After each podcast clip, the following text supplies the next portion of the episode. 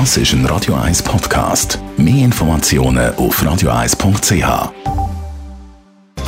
Netto, das Radio 1 Wirtschaftsmagazin für Konsumentinnen und Konsumenten, wird Ihnen präsentiert von Tracker.ch, der weltweit führende Anbieter für mobile Ortungslösungen.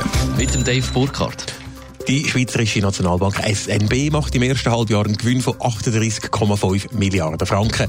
Der Hauptanteil kommt mit knapp 34 Milliarden aus den Fremdwährungspositionen. Beim Goldbestand beträgt es plus 4 Milliarden, bei den Frankenpositionen 1,1 Milliarden. Ebenfalls ein Gewinn macht Credit Suisse. Der Reingewinn beträgt dort im ersten Halbjahr 2019 knapp 940 Millionen Franken.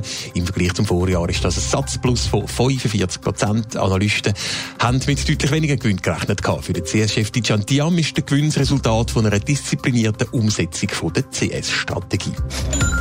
Der Zürcher Rückversicherer Swiss Re muss hingegen einen Gewinnrückgang hinnehmen. Der Reingewinn ist im Vergleich zum Vorjahr um 5% auf 935 Millionen Dollar gesunken. Grund dafür sind laut Swiss Re Mitteilung vor allem Naturkatastrophen und Grossschäden, die von Menschen verursacht worden sind, aber auch das Flugverbot von der Boeing 737 MAX Flüger. Der Technologiekonzern Apple ist wirtschaftlich zwar gut unterwegs, Dave Burkhardt. Apple hat aber ein Sorgekind, nämlich das iPhone. Apple verkauft immer weniger iPhones im letzten halben Jahr 2019 oder im ersten halben Jahr 2019 besser gesagt hat Apple dank iPhone-Verkäufen zwar knapp 26 Milliarden Dollar eingenommen.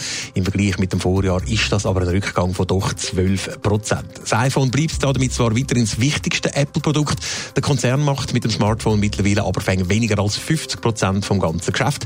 In den vergangenen Jahren sind es meistens noch um die zwei Drittel allein mit iPhones gewesen. Der Hauptgrund für den Verkaufsrückgang von iPhones der liegt übrigens China. Der Handelsstreit mit den USA, der animiert die Chinesen offenbar so gar nicht zum iPhone-Kauf. Also das Paradeprodukt iPhone schwächelt bei Apple, aber wir haben es vorher schon angetönt, insgesamt läuft das Geschäft ja ganz gut. Ja, beim Umsatz hat Apple trotz iPhone-Bass zulegen Mit 54 Milliarden Dollar liegt der Umsatz etwa 1% über der Vorjahresperiode. Grund dafür sind vor allem der Streamingdienst Apple Music und der Umsatz mit verschiedenen Apps. Beim Gewinn allerdings muss Apple einen Rückschlag hinnehmen mit 10 Milliarden Dollar, fällt der um 13% tiefer aus als noch im Vorjahr. Netto, das Radio 1 Wirtschaftsmagazin für Konsumentinnen und Konsumenten, ist Ihnen präsentiert worden von Tracker.ch. Weltweit funktionierende Ortungslösungen.